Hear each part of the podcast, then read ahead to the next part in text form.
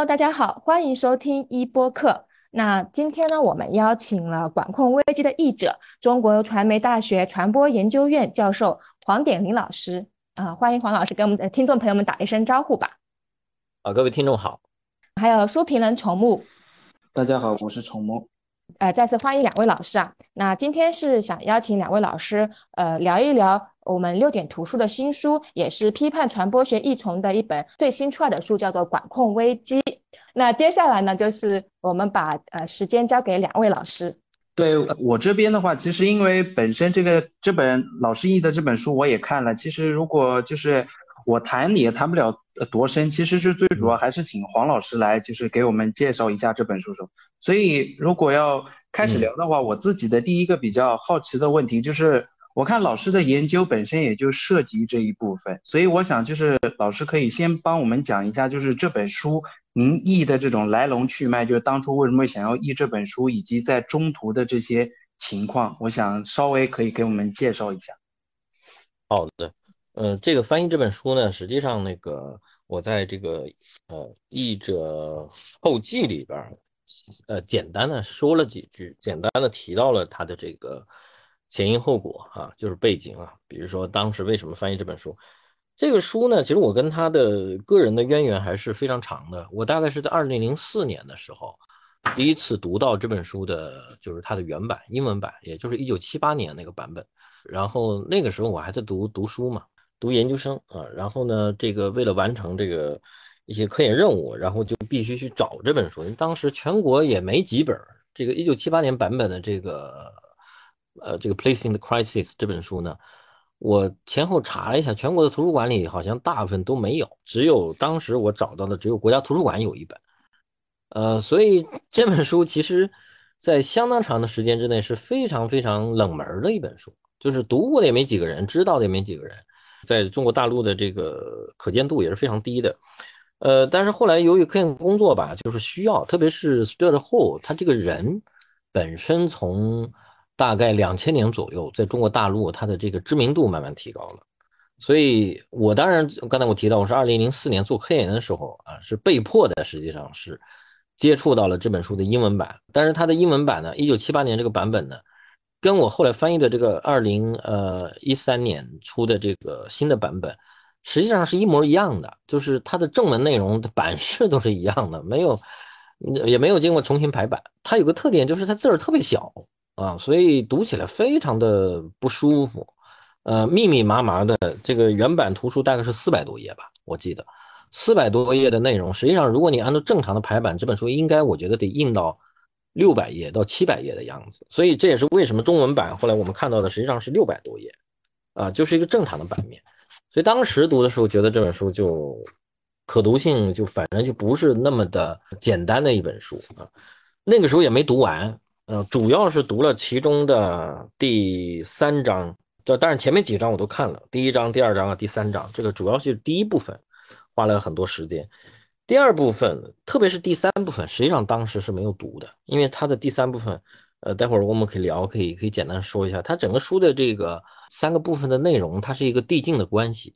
呃，那么其中第一部分实际上是一个类似于一个呃一个一个提出问题的过程。那么其中，尤其是他的这个第三章，跟我当时学的这个专业，就是新闻传播学，它的这个研究是最直接相关的。因为第三章直接讲的就是这个新闻的社会生产啊这样一个主题，所以当时花的精力可能更多是在这个方面。当然，第四章、第五章这两章也在讲媒体、讲舆论。讲这个公众意见这些东西啊，所以也是有关系的。但是二零零四年的时候，那时候还是学生，读的时候可能觉得这本书读起来还是蛮费劲的。我这里要稍微提一下，就是这个第三章啊，实际上在我们现在眼前看到这个中译本之前，实际上有一个相对简短的这个节译啊节选，就是我记得应该是具体哪一年我忘了，应该是二零一零年之前，复旦大学搞了一个。呃，他们的新闻学院出了一个连续出版物，出版物的名字应该叫《中国传播学什么评论》什么之类的啊。那个时候是张国良教授搞的，那后来这个出版物就没有了，出了几期吧，其中有一期就结译了这本书的第三章。所以呃，那个时候我应该还在读博士，所以在读书期间呢，那是唯一我看到的这本书的中译本。所以我跟那个书是有是有蛮蛮有趣的一个渊源关系的，就是我可能是中国国内为数不多最早读过它的英文版的人之一。然后呢，这个二零零呃二零一四年的时候吧，二零一五年左右，然后华东师范大学做的这个批判传播译丛，呃，就就是想把这本书收进来，收进来。然后我估计当时应该是这个彭文曼老师啊，当时主导的这个事情。然后他们就想找这个合适的译者，呃，我也不知道他们找了多少个人啊。然后反正最后就七拐八拐就找到我这儿来了啊。找到我这儿来了，他们可能知道我当时，写过一篇跟这个这本书有关的一篇文字，那个文字写的其实是非常浅的，就是一个类似于一个评述性的，有点像个书评一样的一个东西，所以他们就按图索骥就找到我了，啊，嗯，然后我反正就是反正就晕乎乎的也就答应了啊，就是就是就当时也没想那么多吧，啊，一开始可能有点犹豫，就这本书的这个规模还是蛮大的。啊，一四年的时候我是刚回国参加工作，工作两年，那时候可能时间比现在充分啊，所以就答应了。呃，但是没想到这个书的翻译其实还是非常痛苦的，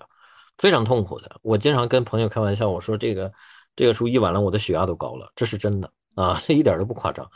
就是他这个他这个表达的语言呢，这个里面涉及到的历史知识啊，包括这个。呃，你你如果看这本书，你看到它的我的这整体添加的译注的数量还是非常多的，就是因为很多的这个知识点、很多的概念、名词、历史事件、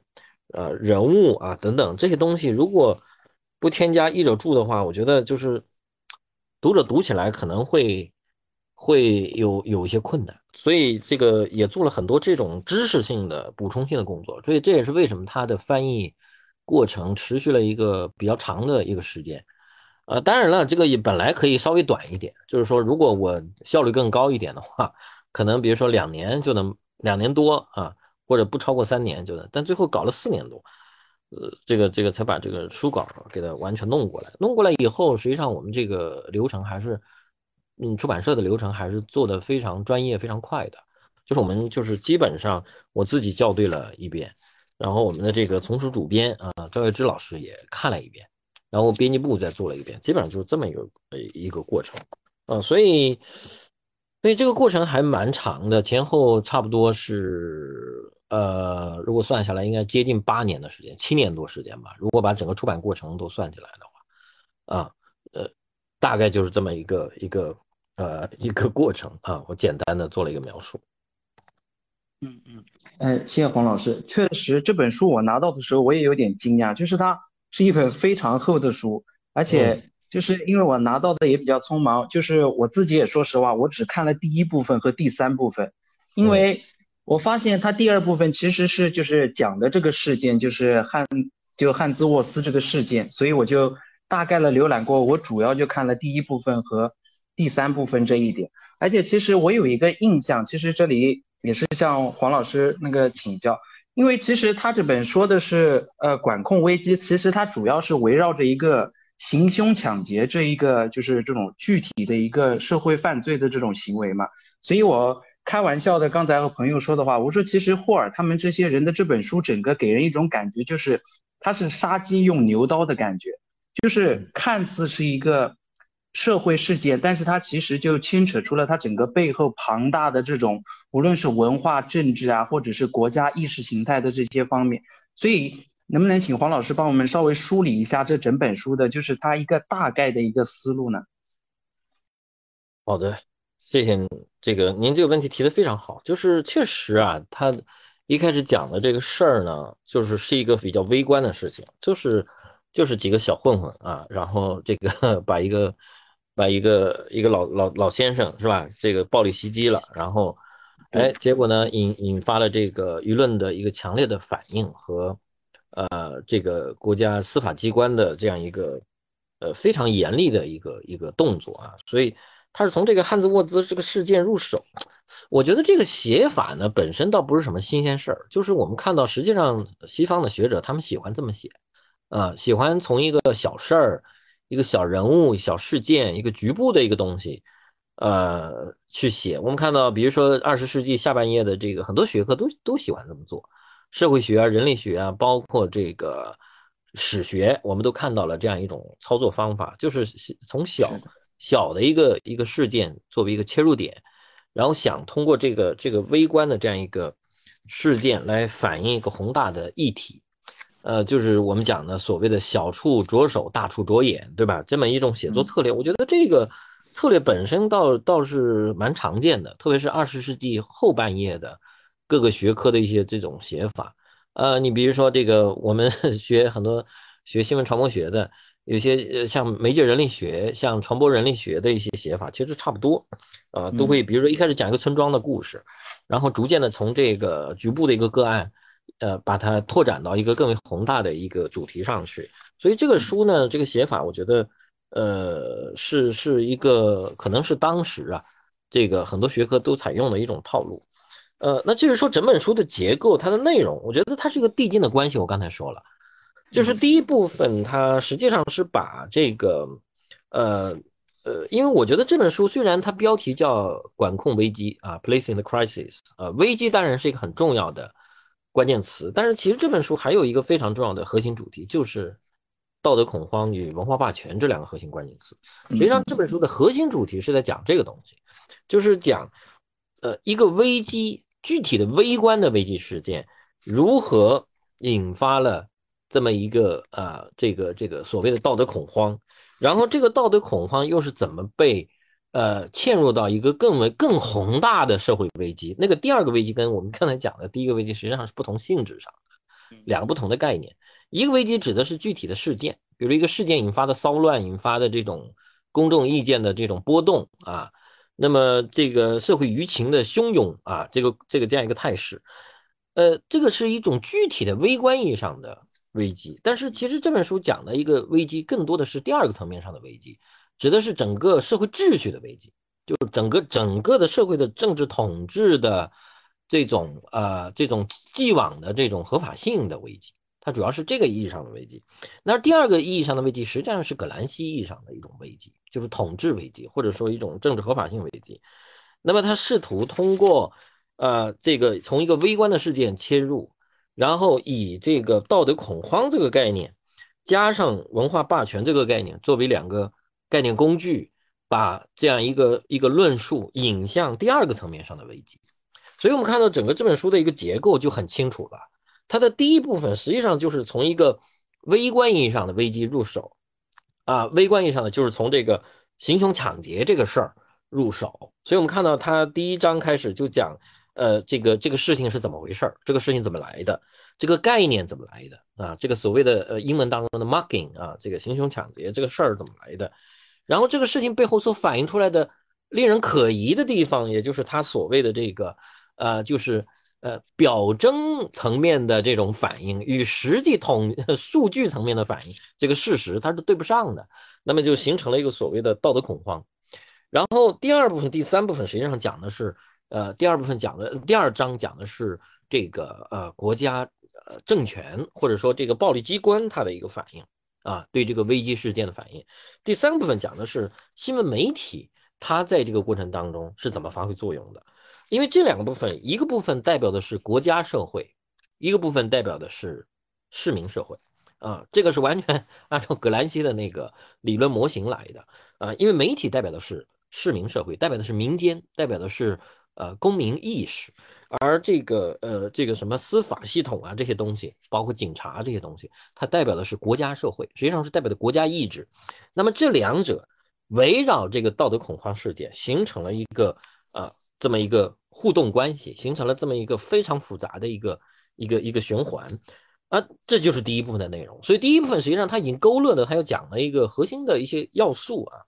那第二部分它就是把这个事儿所引发的这个。舆论的这个反应啊，给我们做了一个更为详细的描述。所以第二部分他做了很多文本的研究，呃，比如说这个第四章，如果我们仔细看的话，它是对整个媒体当时的媒体，当然主要的就是报纸了啊，报纸啊，七十年代、六十年到七十年代，呃，最主要的媒体依然是报纸啊，当然也包括广播电视。但是我估计出于这个 数据分析的难度，是吧？因为当时你要获取电视的文本，这个难度是非常大的。因为我们知道，一九七零呃七十年代末到八十年代初，呃，像那个霍尔的学生大卫莫利这些学者进行电视研究的时候，因为他们当时没有这个技术手段去录制这个电视的内容，所以他们当时采用的是一种文本转译法，就是把这个电视内容用文本描述出来。啊，说实话，这个是有很多限制的。但是我们今天已经完全不一样了。说我们今天要研究舆论反应，我可以用大数据，是吧？我可以用数据挖掘的方法，我也可以把微博上面的内容我直接挖掘过来，电视的内容我也可以录屏啊录制。但是当时没有这个条件，所以这也是为什么这本书它还是以这个报纸作为主要的研究对象，因为报纸的文本相对容易获得。然后第五部分，呃呃，第五章、第六章，实际上它是。要进一步的解释媒体的报道在读者，也就是公众那里所引发的一个反应，啊，尤其是第六章是非常有意思的。我也在很多场合讲过，第六章是非常值得我们去认真读的，因为第六章它讲的一个问题是，就是媒体和公众的这种反应啊，它并不是孤立的，它是嵌入在一个呃非常复杂的社会意识形态当中的。所以第六章实际上要讲清楚这个问题。就是舆论的这个形成，它不是孤立的，不是不是这个的一个独立的现象，它实际上是嵌入在这个在这个社会系统当中长期发挥作用的这种观念形态当中，啊，这个观念形态，所以第六章它呃用了一些就是非常重要的这个分析，比如说他分析了这个世界观，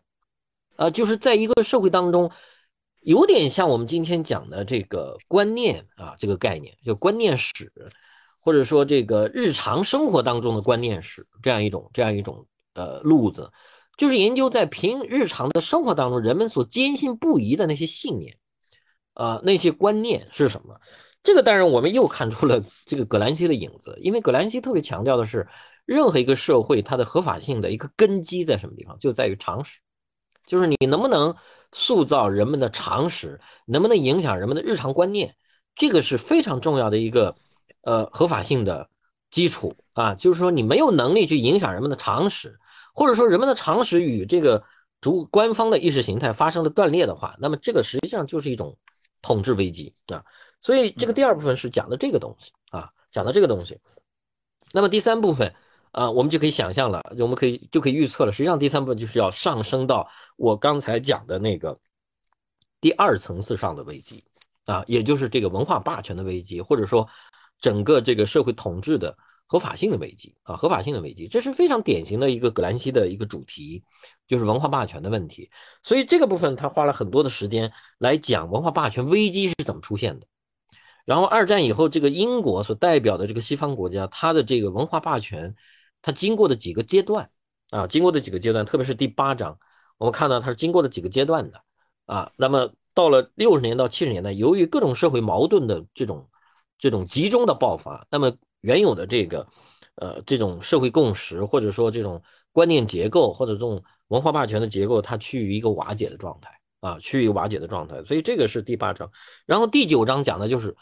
面对这样一个状态啊，当时的英国是怎么反应的，统治集团是怎么做出反应的啊，然后哎，大概就是这么一个思路啊。然后第十章实际上是一个总结，第十章他做了一些延展性的讨论。呃，这一章的讨论呢，我觉得蛮符合文化研究早期的一些看法，就是认为这个这个最看上去软弱无力的，最看上去呃好像呃最无知的、最没有力量的这些人，实际上他往往或许潜藏着某种潜力，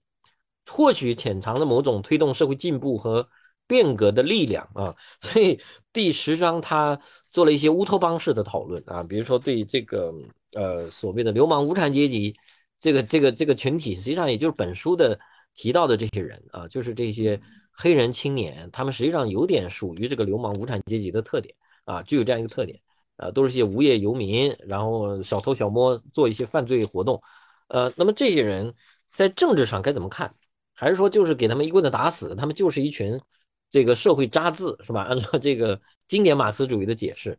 还是说？嗯，他们其实还是有一些积极的因素在里边啊。呃，大概第十章是讲的这个东西，所以他引用了很多呃这个新马克思主义的一些观念啊，比如强调意识形态的重要性，强调这个文化的重要性，强调这个人的主观能动性的重要性啊，等等等等啊，就是这样一个呃这样一个一些论述的主题。所以我觉得，当然第十章的有些理论今天看是过时的啊，呃，大概就是这样一个内容。整个这本书大概的一个论述结构就是这样的，所以我觉得还是蛮清楚的，还是蛮清楚的。如果我们知道它的核心主题以及它核心的问题思路的话，其实这一章的宏观结构，整个这本书的宏观结构还是呃，我觉得还是容易把握的啊，还是容易把握的。虽然它的篇幅非常巨大啊，虽然我们在读具体章节的时候可能会呃这个陷入到这个章节当中，而看不到这个整体的一个全貌。啊，但是如果我们仔细梳理一下，实际上是可以看到它的整个的这个论述的线索的。嗯，好，嗯，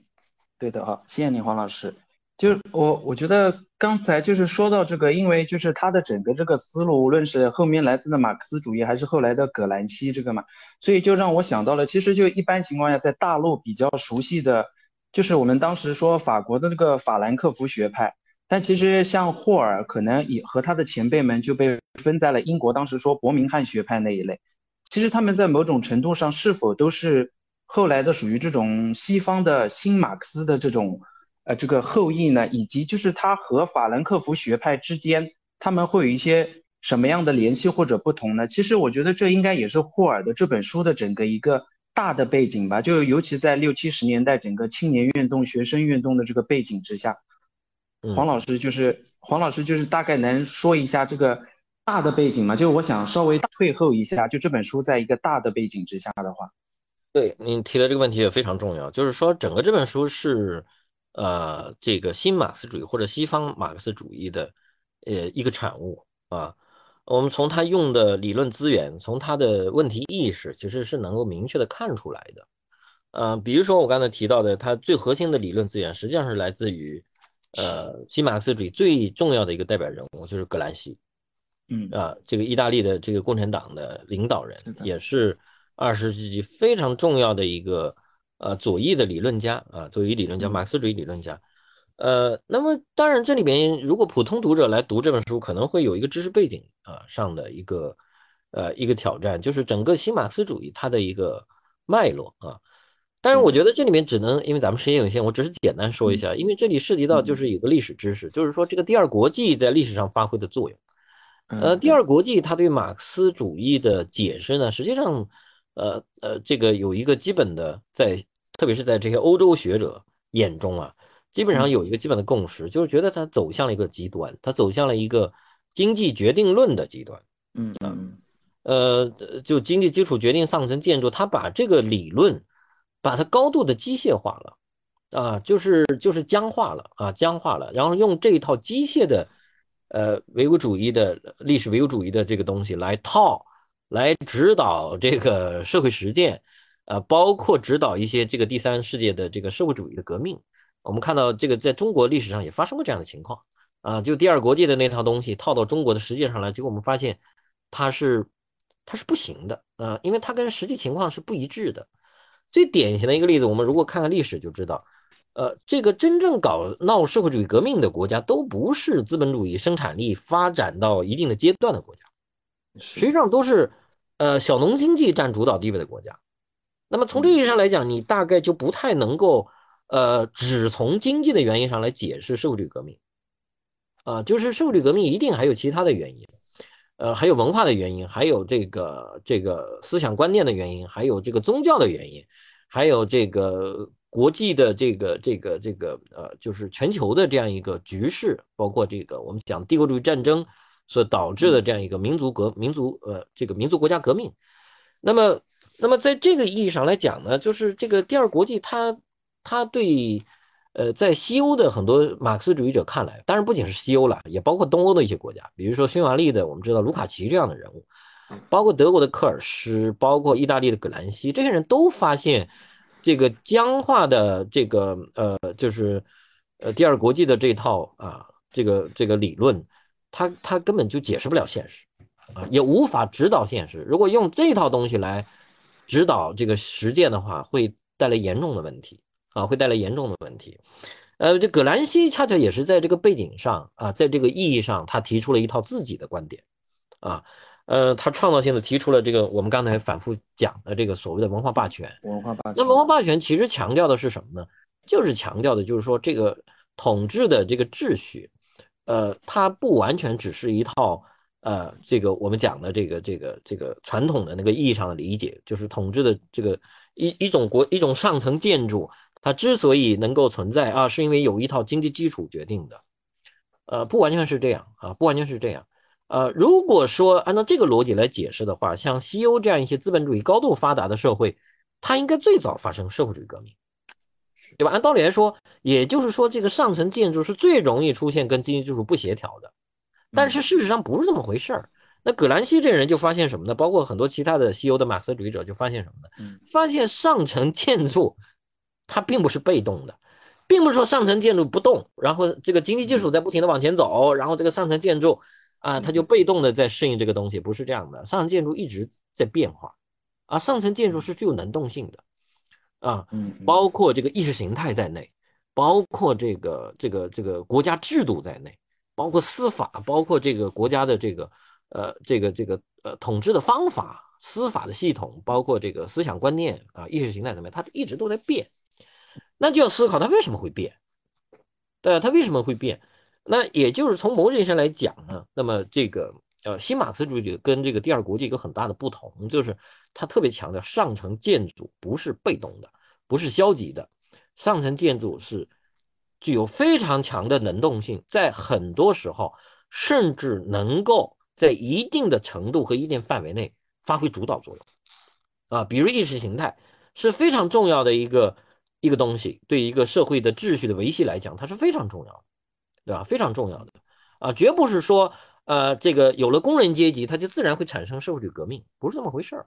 啊。它一定是要有这个意识形态的动员，要有这个观念层面的更新，那么这个社会的变革才有可能发生。所以呢，在这个意义上呢，那我们看到后来的这个西方马克思主义者都特别强调啊，这个文化啊，上层建筑的这种。这种重要性，它的这种，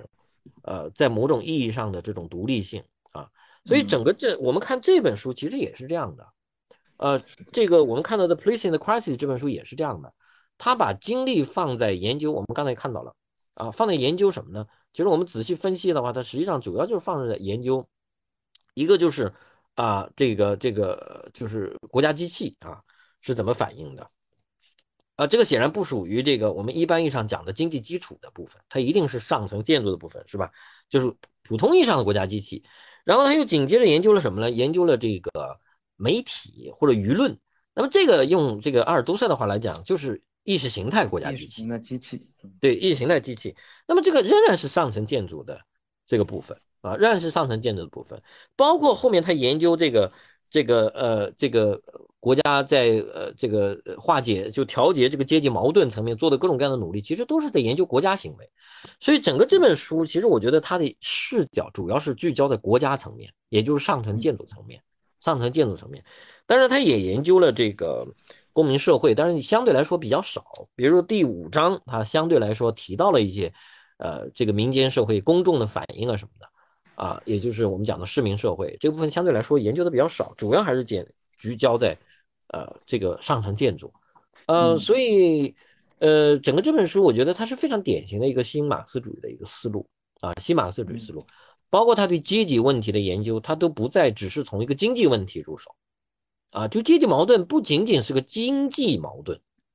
阶级矛盾很多时候还是种族矛盾，还是文化意义上的冲突，还是一种意识形态意义上的冲突。也是这就是阶级的这种关系，它不仅表现为一种阶呃经济利益的对立，也表现为意识形态的对立，也表现为这个这个文化观念的层面的对立啊。所以呃，我觉得这个是非常典型的一个新马克思主义的一本著作啊，一本著作。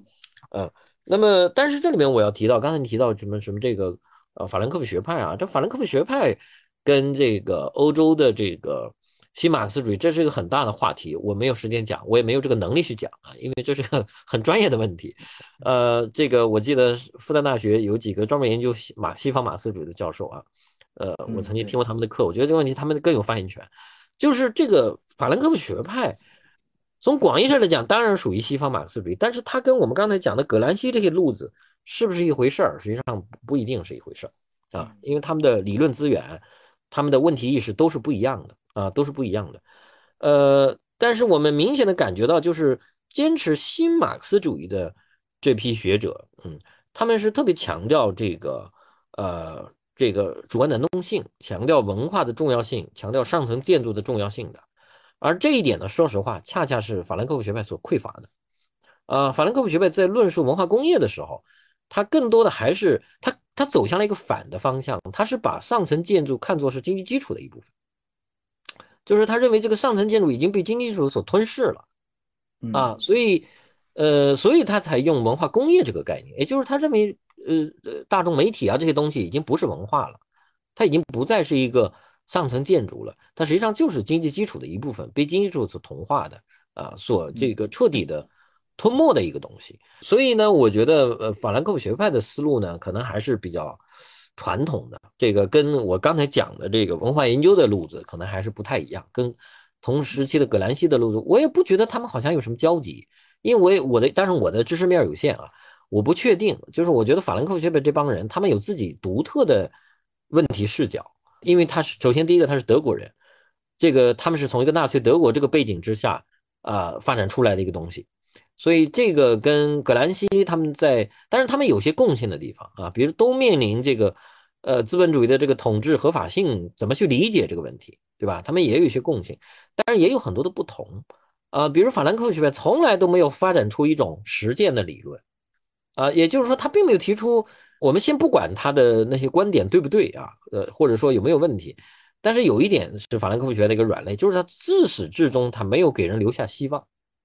没有给这个读者或者或者这个这个社会提供一个解决方案，呃，这一点跟葛兰西很不一样。就葛兰西恰恰相反，葛兰西是一个尽管他个人的处境和他的理论所处的时代是非常令人绝望的，但是实际上他的理论是给人留下希望的，嗯嗯，他是往前看的，他是探讨了可能性的问题。而法兰克福学派基本上，我觉得啊，这是我的有限的一个知识面儿、阅读面儿。当然，我的观点可能是错误的。如果我们的这个有读者呃，这个来纠正，当然是非常好的一件事情。那姑且这么讲，就是我的一个认识，就是我觉得呃是很不一样的，风格是很不一样的。呃，两类路子。那霍尔这批人呢，他们更多的还是受了葛兰西、科尔施，包括东欧的像卢卡奇这些人的影响。法兰克福学派的东西，可能更多的还是在 如果在我们这个狭义的从传媒研究这个领域来讲呢，可能这个法兰克福学影响力更大的，主要还是在传播政治经济学那里面。这个虽然法兰克福学派的东西跟政治经济学，呃，还是隔着一层东西，但是它的很多路子、很多观点跟政治经济学是很相似。其实某种意义上来讲，都有一种强调经济基础的重要性。它走，它走向另一个这个角度，就是特别强调经济基础。的研究就强调对经济本身的研究，对经济活动、经济逻辑、产业逻辑、资本逻辑的研究，这个是政治经济学的一个思路。而文化研究更多的强调是上层建筑。那么当然最典型的就是强调人的思想、人的观念、人的想法，是吧？人的这种文化的这种环境、意识形态这些东西的重要性。但是从我的个人的观点来讲，我觉得这两者也不矛盾，实际上是一体两面。就是这个社会世界实际上就是。既是由具有客观性的那一面构成，也是由主观性的一面构成的，对吧？这两者实际上，如果从知识社会学的角度来讲，它是一个相互构成的关系，你很难完全把它分开，对吧？所以我们讲这个 reality 这个概念的时候，实际上它是一个主客观共同构成的一个东西。呃，这是我对您这个问题的一个简短的回答。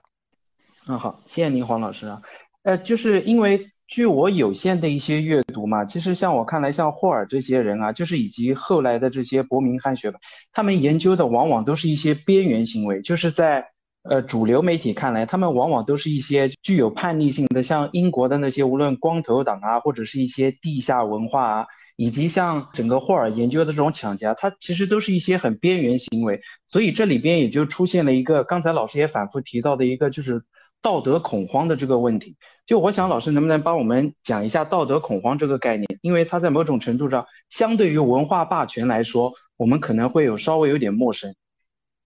嗯，好的，这个概念呢，这个我在一篇论文里写过。这个概念最早，这个概念如果从呃这个词的用法、词的使用的角度来讲，英文文献里最早的是麦克卢汉提出来。麦克卢汉，呃，但是我也没考证是不是真的，就之前就没人讲过这个问题。但是我觉得这个思想肯定不是新的，绝对不是从六十年代葛兰西提出这个词以来才有的，就是这个思想本身是，我觉得是有相当长的历史，呃，而这历史上其实也反复出现，作为一个事实的道德恐慌，它也是反复出现的。这个有非常漫长的历史，人类社会是几乎就是一个道德恐慌的历史。那么，但是作为一个概念，作为一个学术概念，这个是麦克卢汉是最早提出来的。然后后来呢，在这个六十年代啊，这个西方的一些社会学家，英特别是英国和美国的社会学家啊，比如像那个贝克尔这些人，包括像那个我们这本书里提到的这个 Stanley Cohen 啊，科恩这些人，这是这些都是非常主流的社会学家。那么他们为什么要把这个概念拿过来用来研究这个所谓的道德恐慌呢？这个是有历史背景的。啊，就是因为整个西方的六十年代，它是一个这个这个我们讲的是一个动荡不安的时代，社会的这种种种的道德的边缘现象是频繁出现的一个时代，就是原有的道德秩序是遭到严厉的挑战的一个时代。这个我们知道，六十年代是一个风雨飘摇的全，从全球范围内来看都是这样，东西方都是处在一个动荡不安的这样一个状态当中，所以说这个。六年代，它有这么一个背景在里边啊，这也是为什么像这个贝克尔啊，像这个呃科恩呐这些人会花大量的时间和精力去研究这个所谓的道德恐慌问题啊。比如说，我们知道研究吸毒者啊，那么因为吸毒现象在六十年代的青年叛逆叛逆文化，就是反文化这个这个运动当中，它是非常重要的一个一个行为或者一种现象。那么还有什么呢？就是你刚才讲到的，比如说这些。呃，这些亚文化群体啊，什么这个光头党啊，这些什么朋克啊，包括这个我们这本书里讲到的这些小混混啊，这些无业青年啊，等等吧。那么这些人实际上构成了一种对主流的传统的社会道德秩序的一种威胁啊。从某种意义上来讲，所以这个道德恐慌，如果从广义上来讲，它作为一个历史现象，我刚才说了，它实际上是长期存在的，在人类历史上，它从来就没有停止过。所谓的道德恐慌，简单的说，就是人们对于一种可能对社会主导秩序构成挑战的一种现象的一种一种应激反应。嗯啊，一种就是这个应激反应，当然它就包含了一个意思，就是说，第一，它是非理性的，它不是一个说说有一群人在那儿商量出来的结果，它是一种本能式的，很多时候是感性的，毫无理性的，就没有理性，它是一个非理性的一种现象。然后呢，它还有一个特点是什么呢？就是它的规模非常大，有的时候可能是全社会范围内的一种群体现象，呃，所以这个概念其实它既有这个社会学的色彩，其实也有心理学的色彩在里边，嗯啊，它是一种群体心理现象。那么这个道德恐慌有自发的，就是不是人为去操纵去去引导的，也有可能它是有人操纵的啊，比如我们现在知道的，在这个我们今天这样一个时代。信息是可以被操控的，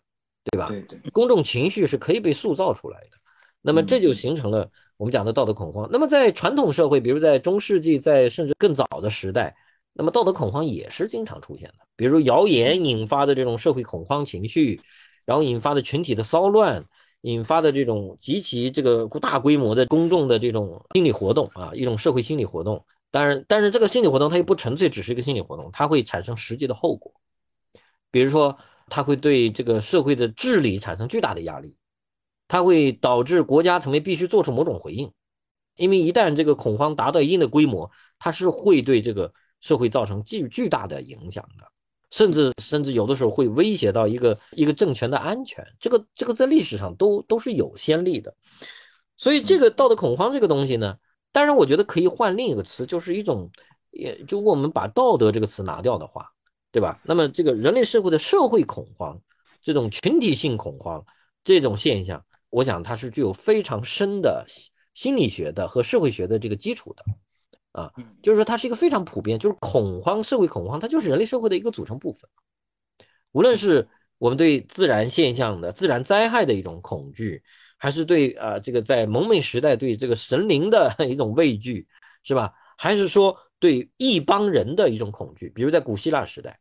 啊，我们知道，实际当时对一帮人，对这个非希腊世界的这个外来的人群，他是有一种恐惧的，是有有一种这种社会的仇恨心理的。所以，这个这个社会仇恨夹杂着这种恐惧心态所形成的这样一种恐慌情绪，这个是个非常古老的现象。那么这本书里讲的这个道德恐慌，当然它是有特定时代意义的，呃，特定时代意义的。呃，这里面有几个变量，我觉得我们要提到的，就是讲道德恐慌，你必讲一个社会恐慌，你必须要考虑到几个要素。第一个就是它，它一定是有一个某种威胁的出现。这是一个触媒，它是引发这个社会情绪的一个前提。第二个，它必须要有一个发酵器，就是什么呢？它必须要有关于这个威胁的信息的传达机制。嗯，但这个信息还必须要传播到相当规模的人群当中，它才有可能引发这个恐慌。但是有了这两个，是不是就一定会有恐慌呢？不是，它还需要其他的条件，比如说。这个社会实际上潜伏着某种深层次的矛盾，也就是说，这个社会已经在暗地里，或者说在潜在的意义上，它已经具备了某种可能会导致公众恐慌的条件，就是有点像一个干柴烈火一样，是吧？你稍微有一点 这个火苗，它就烧起来了。但是，假如说这堆柴它不是干的，它是很湿的。是吧？湿度非常高的，你就算有有一团火在那烧，在那拱，它也烧不起来。所以呢，简单的说，它至少有这么几个条件，你必须要具备，它才有可能引发一个大规模的社会恐慌。所以，我们从这个地方来讲，在这本书，你看它其实就讲了这几个东西。第一个就是，呃，有这个犯罪的这个群体这个现象存在，啊。然后呢，又有这个舆论机制的存在，有媒体的报道，有这个官方的这样一种激烈的反应，对吧？同时，更重要的一点就是更相对不那么直观的一点，就是我刚才讲的第三点，实际上是这个社会的深层隐隐忧，就是在这个社会当中，已经大家可能没有直接表达出来，也找不到一个明确的表达的方法，但是实际上被大家所默认的一种一种社会情绪，一种社会的危机感，啊，它实际上已经酝酿很久了。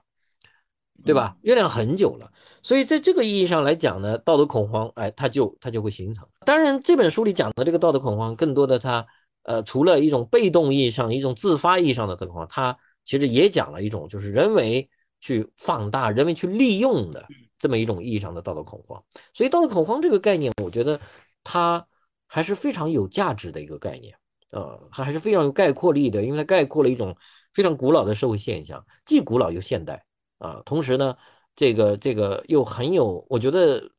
呃，很多的这个社会节点，当这个社会的危机聚爆发到了，就是积积累到了一定程度的时候，那它就有可能会出现这种社会的恐慌情绪。呃，当然这个恐慌是一种表现啊，有的时候还有可能会表现为愤怒啊，就是这个生气 是吧？一种不满啊，这个社会道德恐慌跟这种道德愤怒啊。道德审判，它实际上有的时候是交织在一起的。那么道德恐慌，它本身倒不是最重要的，最重要的是这个道德恐慌所激发出来的一套解决方案。嗯，就是我们面临这样一个困境，面临这样一个威胁，我们该怎么办？这个道德恐慌的情绪里，实际上它最终会会产生这么一个东西，这个东西才是最重要。就是如果你都是一种没有逻辑的、没有指向的一种非理性的恐慌，其实倒没什么，对吧？从政治的意义上来讲，它的价值倒不是很大。但是最关键的就是这个道德恐慌一旦形成一种规模性的社会群体心理效应，而且形成一种社会的解决方案。当然，这个解决方案是怎么形成的，这个过程是要分析的。比如说，是不是有人在里面引导？是不是有舆论领袖在里面发挥作用？是不是有这个政治力量在里面发挥引导的这个功能？啊，那么最终形成了这么一个解决方案。这个解决方案是最具有政治意义的。因为它会影响这个社会的走向，会影响这个国家的这个整体的这样一个格局，会影响这个权力的游戏的规则，会使得这个呃历史发生一个新的一个变化。呃，这个这个是非常重要的啊啊，我就简单的讲一下这个概念啊。这个概念实际上在社会学里研究的是比较多的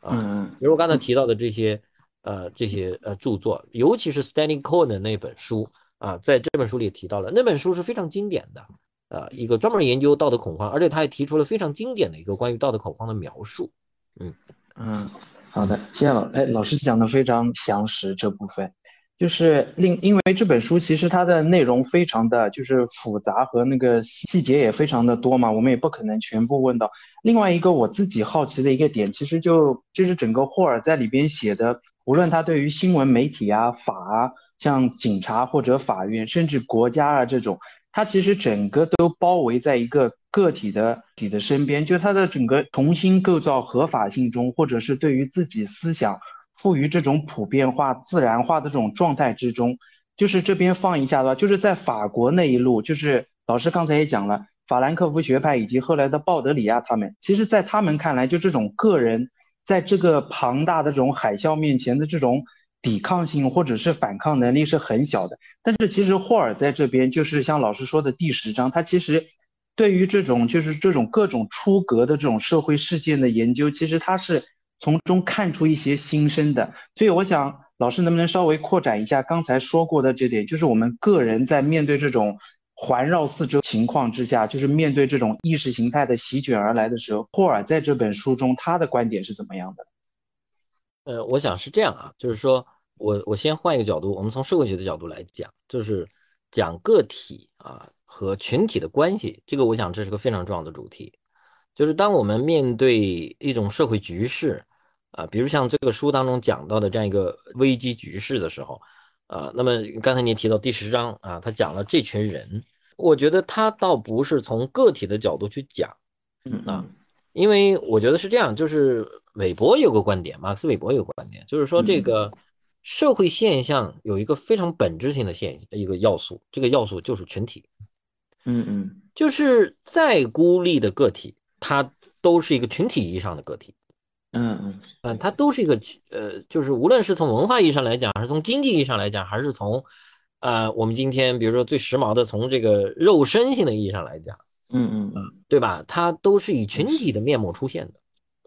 比如说，当这个一群人出现在某个地方进行某种呼吁的时候，那它就是个群体。嗯嗯，它一定是在一个群体当中来发挥个体作用。嗯嗯，包括也许它不是一种肉身性上的一种。聚集现象，比如说他可能是在一个虚拟空间里发表言论，或者说在一个个甚至在一种很艰难的局面下，他做出力所能及的某种姿态，呃，那么这种行为其实在我看来依然是在一个群体文化当中、群体的纽带当中在表达什么，在行动什么。呃，我觉得这个纽带是非常重要的，因为失去了这个纽带，个体是没有力量的。啊，个体在社会面前，如果失去了这种纽带啊，我刚才讲的这种各种形态的纽带，那他就没有力量，他也就不可能对这个社会产生什么作用。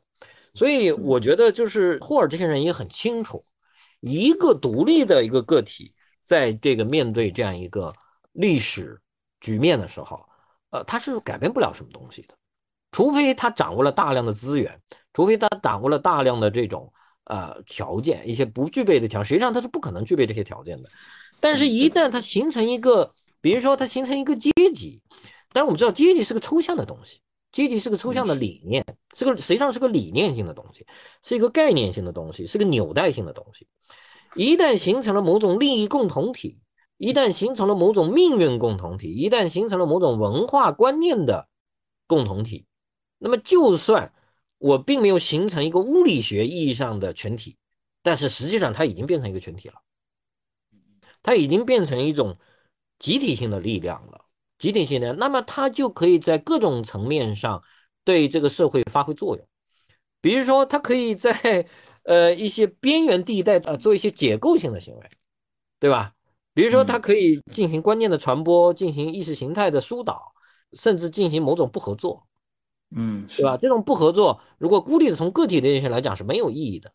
它一定是具有传播性，它才有意义。这也是传播学这个学科，我觉得提供给我们很好的一个思路，就是说，呃，就是任何一种表达，任何一种个体行为，如果它不具有群体意义的话，那这个行为它的对社会来讲就是没有意义的。但实际上，我们知道，从社会学的角度来讲。一个个体真的是，除非他已经被是吧，被真的被放到一个真空环境当中，否则他的行为一定是具有社会性的，一定是具有群体意义的。所以呢，我觉得从您刚才提的这个问题来讲，其实就是我我理解您的意思，就是说在这种危机的局势下，在这种社会大变革的这种局势下，每个人能做什么，对吧？每个人能做什么？我的建议非常简单，就是什么呢？一定要跟这个社会保持一种联系感，嗯，跟这个他人保持一种啊一种共情的感啊共情的能力，我觉得这个是非常重要的。如果没有这个的话，我觉得这个这个这个我们要想对社会的进步，要想对社会的变革产生什么作用，这个恐怕是不可能的啊，恐怕是不可能的，是吧？所以所以这个这个我觉得其实也是这本书里面最后一章他讲到的一个问题。就是，但是他承认，这些人就是这些流氓无产者，如果任其自放任自流的话，那恐怕他不会发生什么太大的，呃，正面的作用。但这里就涉及到葛兰西的一个概念，叫有机知识分子。所以，呃，这个霍尔的意思就是说，这些看起来没有什么积极作用的社会渣滓，如果按照马克思的、呃恩格斯的话来讲，实际上如果经过一定的有机知识分子的动员。改造，呃，和这个呼吁啊，这个教育啊，它是可以变成一个有组织的力量的，就是要发挥作用，这个组织性是很重要的。但是这个组织性，我们知道这个概念在今天的社会语境下来讲，它是非常复杂的，它不一定是传统的我们讲的像呃那个那个那个那个那个革命那个意义上的一种一种东西，它可以是具有流动性的，是吧？它可以是具有这个离散性的，因为我们知道今天。这样一个网络时代，意义的分发机制，这种观念的分享机制，它已经发生了一种根本性的变化，嗯，所以呃，最后一章呃大概就是讲了这么一个东西，讲了这么一个东西，呃，他们探讨就是有没有这个可能性，这些黑人的青年，他们有可能构成一种能够对社会变革、能够对社会进步具有正面意义的一群人啊，一群人，呃。包括他们的文化实践，他们唱的歌，他们他们这个讲的故事，这些东西在什么样的意义上能够对社会的主导意识形态构成一种挑战也好，一种解构性的作用也好，是吧？呃，是从这个意义上来讲的啊。嗯，好，谢谢。我看这个时间也差不多，我还有最后一个问题想请教一下黄老师，就是。嗯，霍尔的这本书其实我们虽然现在看到的比较晚，但是其实他们几乎奠定了某种这种呃范式，就研究范式嘛，尤其是文化研究或者是其他一些方面，就尤其对于我稍微熟悉的文化研究来看的话，其实像老师也在我看序里面也写了，就是说文化问题其实背后都有一个政治问题嘛。老师觉得就在在他的。整个就是这种写作或者他的研究方法上，对于我们当下研究我们当下现象，会有哪些一些启发或者帮助呢？我就简单的说一下，我觉得这本书最大的亮点在于它，呃，嗯，跟我们现在看到的很多文化研究是不一样的，呃，这一点是非常，呃，难能可贵的。就是这本书它实际上是一个，呃，是一个综合性的研究。就比如说，它不只是研究文本，就是既是有微观的研究，有中观层面的研究，也有宏大层面的研究。比如对这个历史的研究，对政治的研究，啊，对阶级关系的分析，这些研究呢，我觉得确实是现在当下的文化研究我们看不到的。嗯，当下的文化研究更多的强调的是什么呢？强调的是微观的，强调的是这种这种呃这种呃。比如说，如果更后现代一点，更多的是什么呢？一种具身性的啊，这种比如说会用一些这个呃，像这个这个 affection 这样的概念是吧？来来来研究啊这个问题。呃，但这样的概念呢，当然我不是说它不对啊，这样的概念当然很重要，它也确实反映了当下的这个文化和社会实践的一些面向、一些新的一些角度啊。但是霍尔讲的这问题过时了吗？我并不认为过时了。我们只要看看历史，眼前正在发生的历史，就知道这些问题并没有过时。啊，就是比如说阶级关系、意识形态、这个国家统治的合法性的问题，这些问题过时了吗？并没有过时。另外，就是在研究策略上来讲呢，从研究方法的角度，这本书它应用了是个非常典型的一个例子，应用了格兰西和阿尔都塞都提到的一个概念，叫情势研究。而情势研究，如果我们仔细去看的话，在马克思那里有一个非常典型的例子，就是路易波拿巴的《五月十八日》那篇论文。那篇论文是非常典型的一个关于一个历史片段的研究，啊，就是我把这个历史像切蛋糕一样，我把它切开，我把这一片拿出来看，当下的这个历史构造是怎么回事嗯，所以这个情势研究是非常重要的，它实际上是一种历史实证主义，呃，就是你要你要你要研究一个具体的事件，一个具体的问题，你一定要把它放到一个整体的历史结构当中，这个历史结构是怎么回事你要把它讲清楚。比如整整个过去这十年，比如说发生了什么，这个社会是怎么一步步走到今天的？那么你眼前我们看到的很多事情，实际上是在这个历史进程当中上演的。这个历史结构它是一个舞台，你没有这个舞台的话，你看眼前这个这个前台的演员，你看是看不清楚，啊，是看不清楚的，对吧？所以我觉得这本书它是一个非常典型的一个。宏大的一个一个研究，它的整个的研究的野心啊是非常大的。是的，它既有微观的研究、文本的研究、事件的研究，啊，某一个社会系统的研究，比如说对警察的研究、对暴力机关的研究、对媒体的研究，它同时也把所有这东西综合在一起来研究历史本身。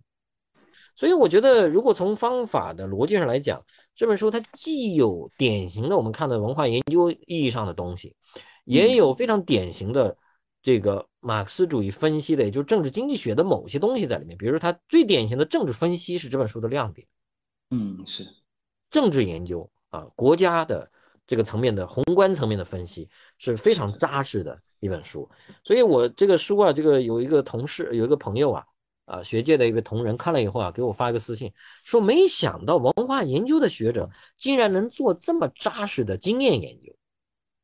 是。所以我当时跟他说：“我说文化研究本来就是一个经强调经验性的一个一个领域，对吧？但是你可能没看过这种意义上的经验性的研究，就看起来是非常传统的一种研究，呃，跟我们当下看到的文化研究的这种前沿的所谓的前沿的一些概念、时髦的一些概念，呃，没什么太大关系。它更多的还是在强调一个呃呃一个非常典型的一个马克思主义意义上的一个问题，就是就是这个统治合法性的问题。”这实际上也是一个重要的政治学命题，也是一个社会学命题，对吧？所以为什么这本书呢，在很多学科产生了一些影响？比如说在呃文化研究就不用讲了啊。但是很奇怪的是，反而是我觉得文化研究相当长的时间忽略了这本书，忽略了这本书啊，更多的还是在用其他的一些东西。有些新的学者，呃，尤其是一些新的领域涌现出来以后，经典时期的就伯明翰时期的这些著作反而被忽略了。啊，我觉得我们今天重新来看这本书，尤其是我们这个把这个文本与这个历史状况结合在一起看，我觉得这本书是呃还是非常有价值的。谢谢两位老师，嗯，今天的内容真的是非常的精彩和扎实，也相信我们的听众朋友们呃听了这期节目之后，对《管控危机》这本书呢也有一定的了解，也希望大家能呃在听完节目和读完书之书之后呢，也有一定的呃关于自己的一个收获。那呃，今天的节目就到此结束了，啊，谢谢大家。Hello，大家好，欢迎收听一播客。那今天呢，我们邀请了管控危机的译者，中国传媒大学传播研究院教授黄典林老师，啊，欢迎黄老师给我们打呃听众朋友们打一声招呼吧。啊，各位听众好。嗯，还有书评人虫木。大家好，我是虫木。呃，再次欢迎两位老师啊。那今天是想邀请两位老师，呃，聊一聊我们六点图书的新书，也是批判传播学译丛的一本呃最新出来的书，叫做《管控危机》。那接下来呢，就是我们把呃时间交给两位老师。